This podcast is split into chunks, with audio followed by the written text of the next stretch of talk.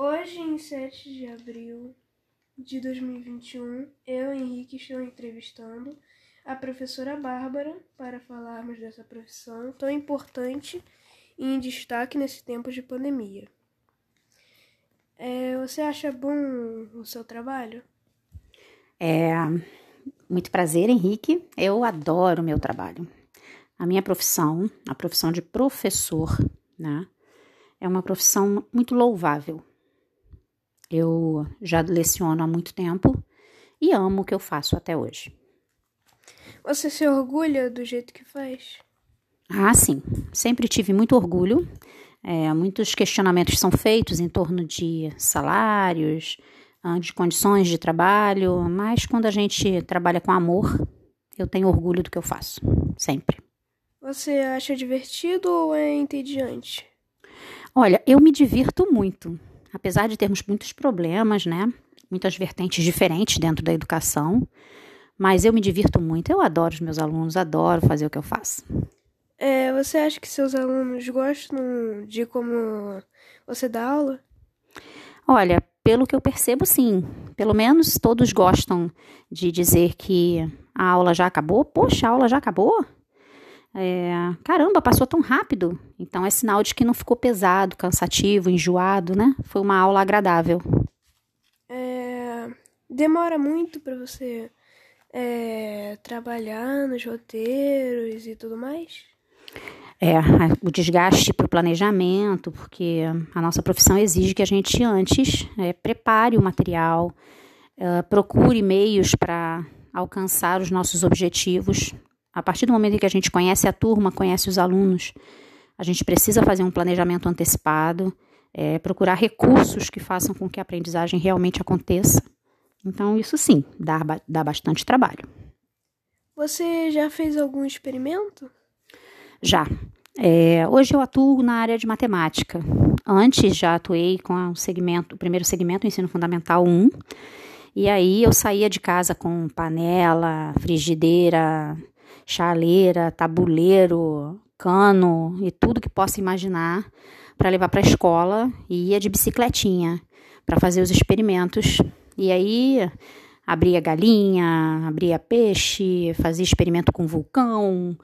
Hoje em dia, na matemática, os nossos experimentos são mais para coisas práticas, para testar atividades práticas como volume de sólidos, é, experimentos para verificar tamanhos dos objetos da sala, espaço.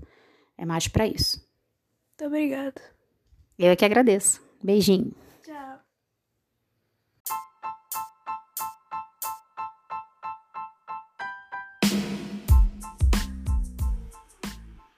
Olá, eu sou a sua professora Bárbara e hoje iremos tratar das grandezas diretamente e inversamente proporcionais. Duas grandezas são diretamente proporcionais quando aumentando uma delas, a outra aumenta na mesma razão da primeira.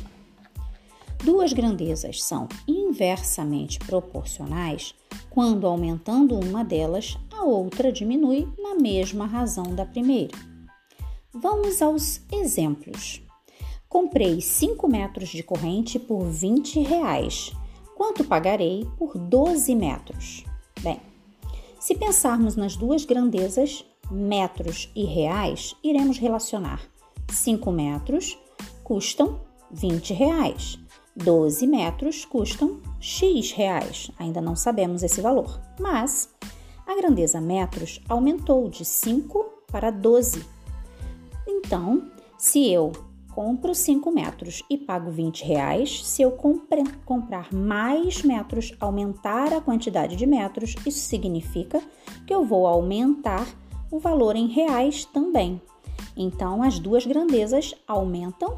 Isso significa que eu tenho grandezas diretamente proporcionais. Aumenta a quantidade de metros, aumenta a quantidade em reais. Aumentou, aumentou, grandezas diretamente proporcionais. Agora, um outro exemplo. Com oito pedreiros, podemos construir um muro em três dias. Quantos dias levarão seis pedreiros para fazer o mesmo trabalho? Bem, vamos separar as grandezas: pedreiros e dias. Oito pedreiros levam três dias para fazer o trabalho. Se eu diminuir a quantidade de pedreiros, seis pedreiros, significa que eu vou levar mais dias para concluir o meu, o meu muro.